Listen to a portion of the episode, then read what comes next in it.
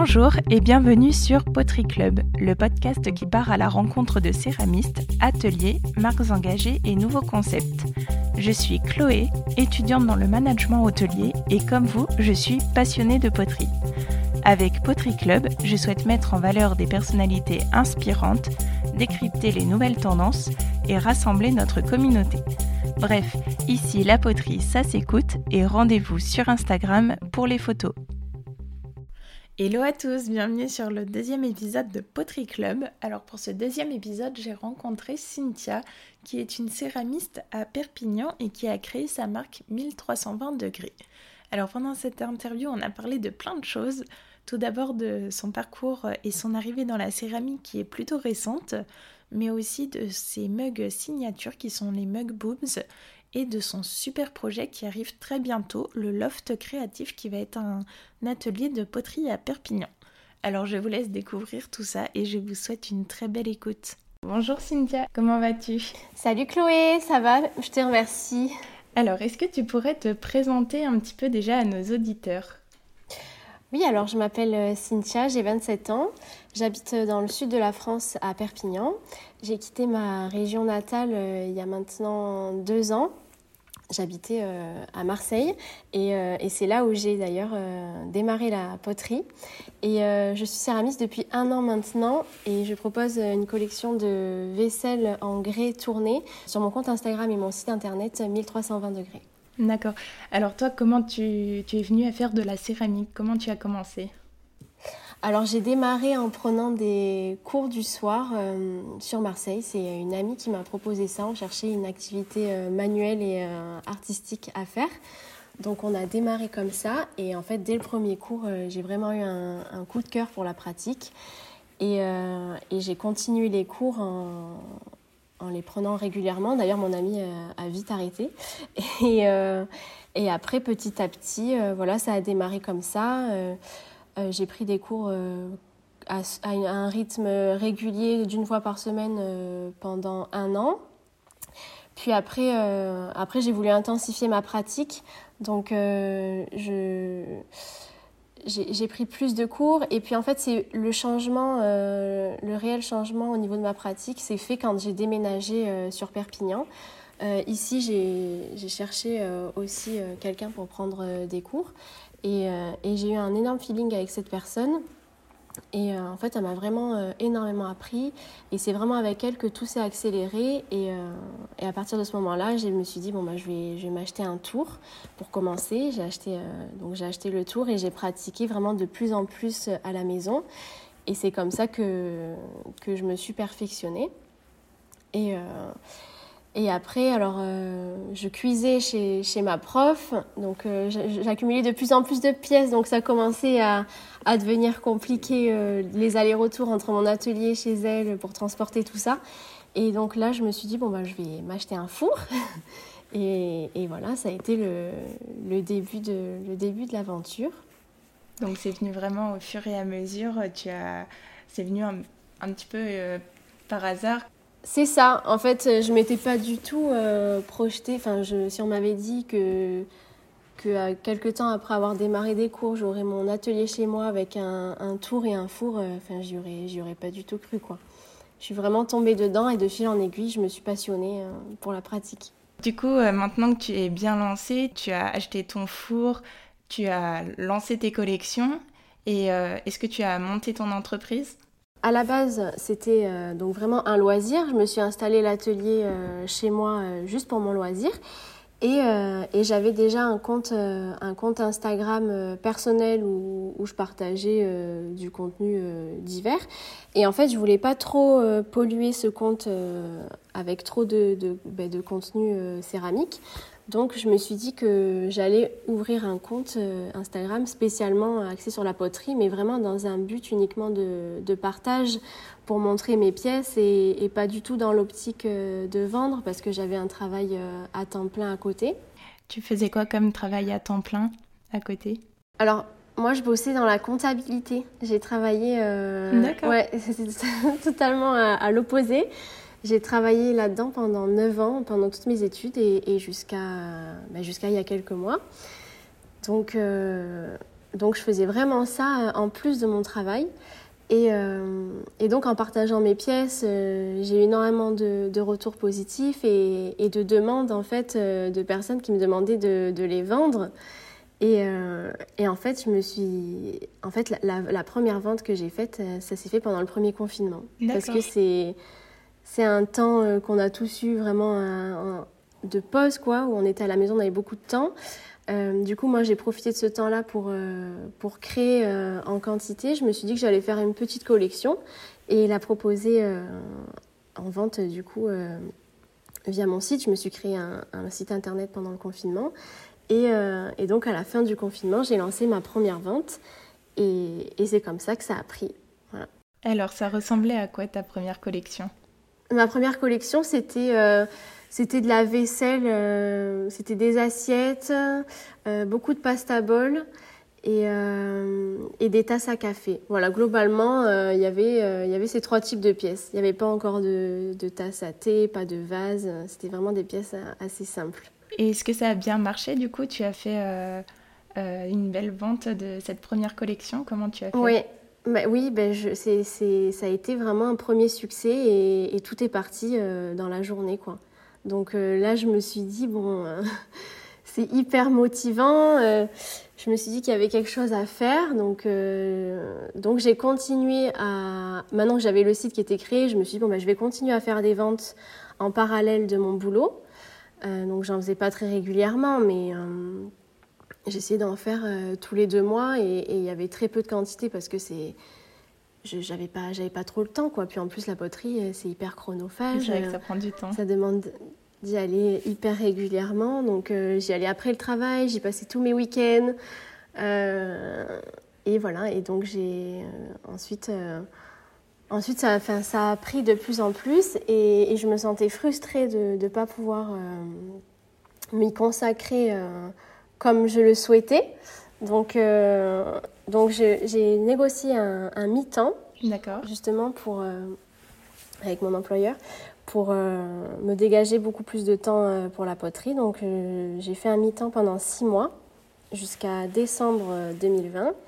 Et en décembre 2020, j'ai fait ma vente, une vente de Noël, où là j'ai produit énormément de pièces avec des personnalisations. Donc euh, ça me prenait vraiment, ça m'a pris vraiment énormément de temps. Même là, le mi-temps ne me, ne me suffisait plus. D'accord, oui. Et, euh, et, et, du coup, euh, du coup, à la fin, à la fin de l'année, je me suis dit bon ben je, je, je T'es lancée à plein temps.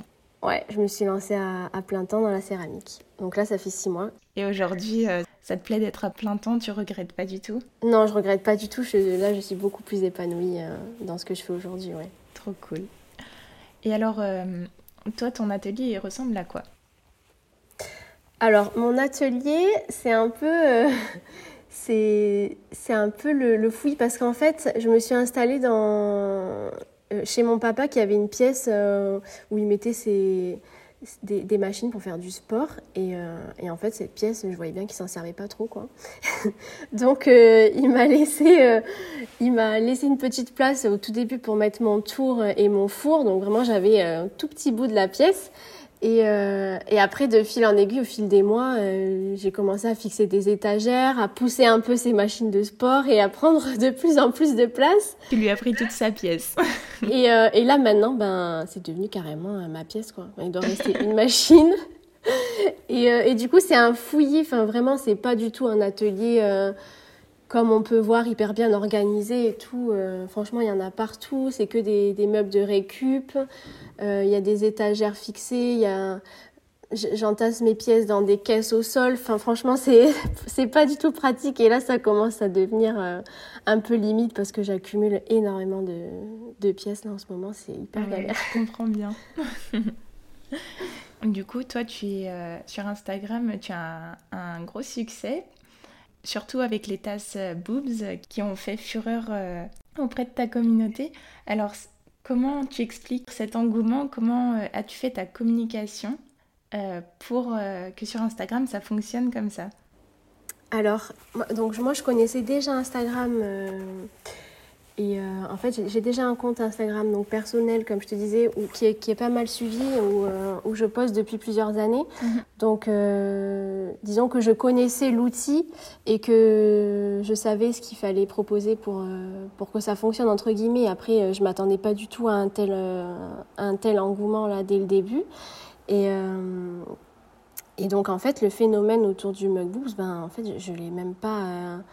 Enfin, je l'ai pas du tout comment dire, je l'avais pas du tout anticipé, tu vois, c'est quelque chose qui est arrivé, euh, je m'y attendais vraiment pas. Franchement, moi j'ai fait ça en plus totalement par hasard, parce mhm. qu'en fait, euh, le Mugwoops à la base, c'était un, je m'étais fait un, un, pot à plantes pour chez moi, euh, hyper basique, en forme ronde.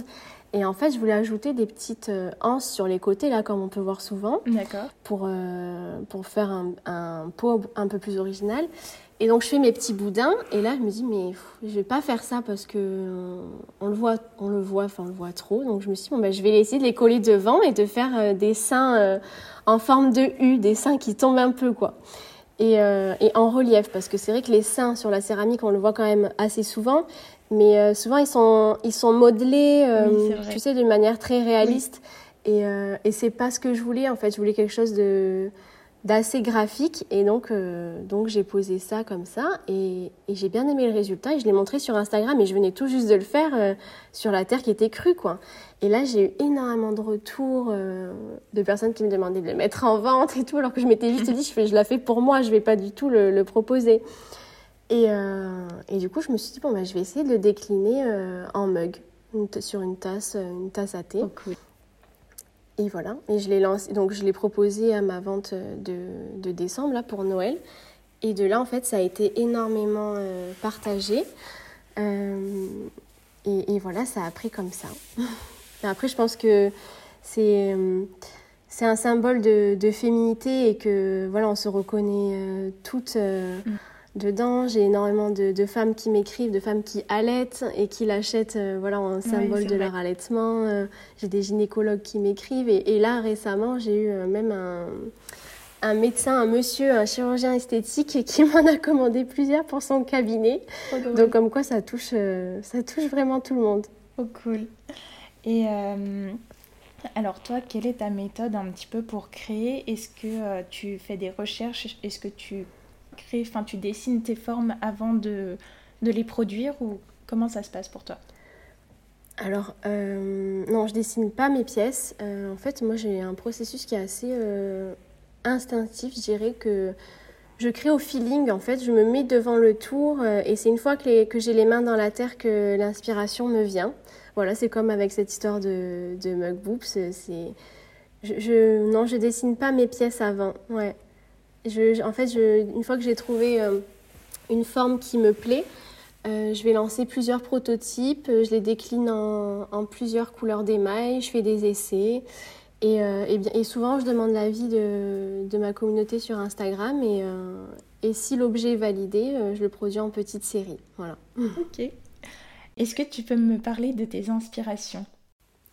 Mes inspirations. Alors, moi, je suis pas mal inspirée par euh, la nature, euh, la, nature qui m'entoure, donc euh, les couleurs qu'on peut retrouver sur le littoral. Donc les, j'ai pas mal de tons sable dans mes créations, des touches de, de, bleu aussi qui peuvent faire penser à la mer.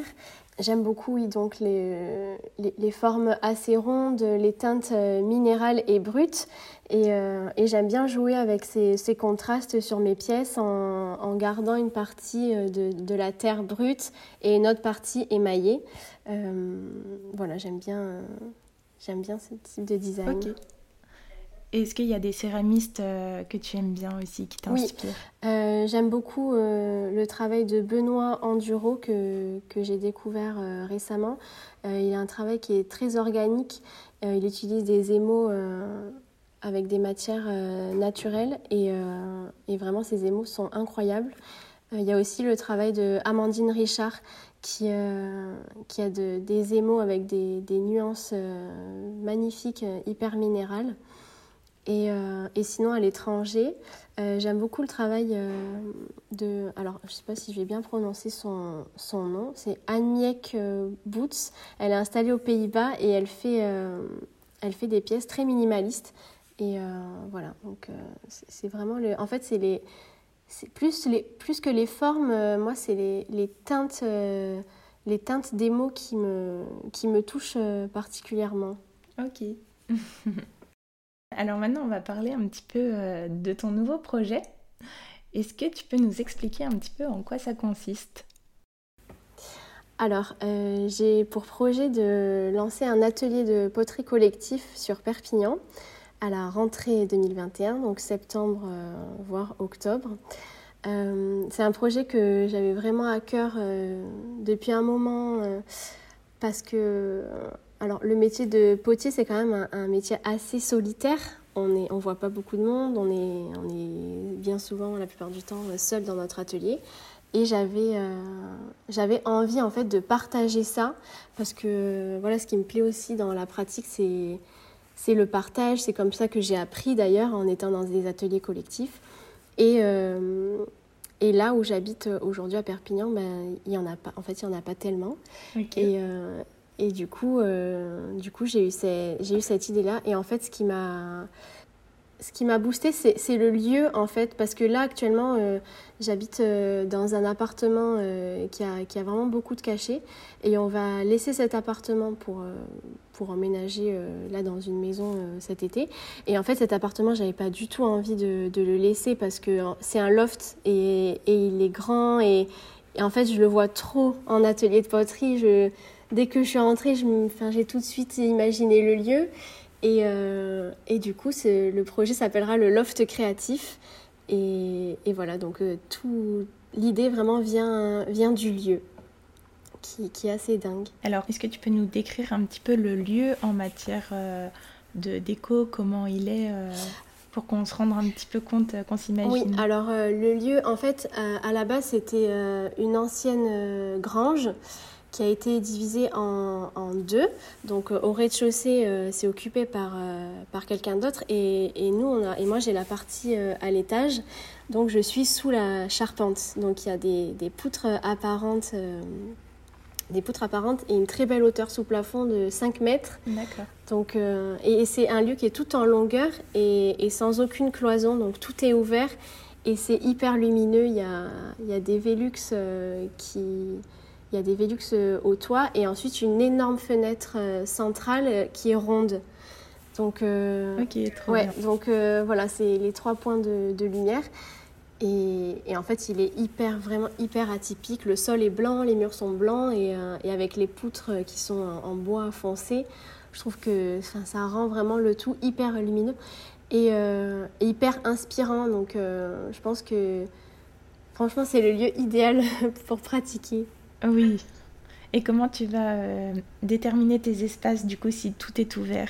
Alors justement, euh, je me suis cloisonné des, des espaces. Euh, il n'y aura pas de cloison, mais dans ma tête c'est assez bien cloisonné parce qu'actuellement on y habite et c'est vraiment c'est complexe d'aménager un espace comme ça pour y habiter parce qu'en fait même notre chambre est, est ouverte en fait, elle est dans le salon. Enfin, tout est vraiment tout est dans, sur un seul bloc.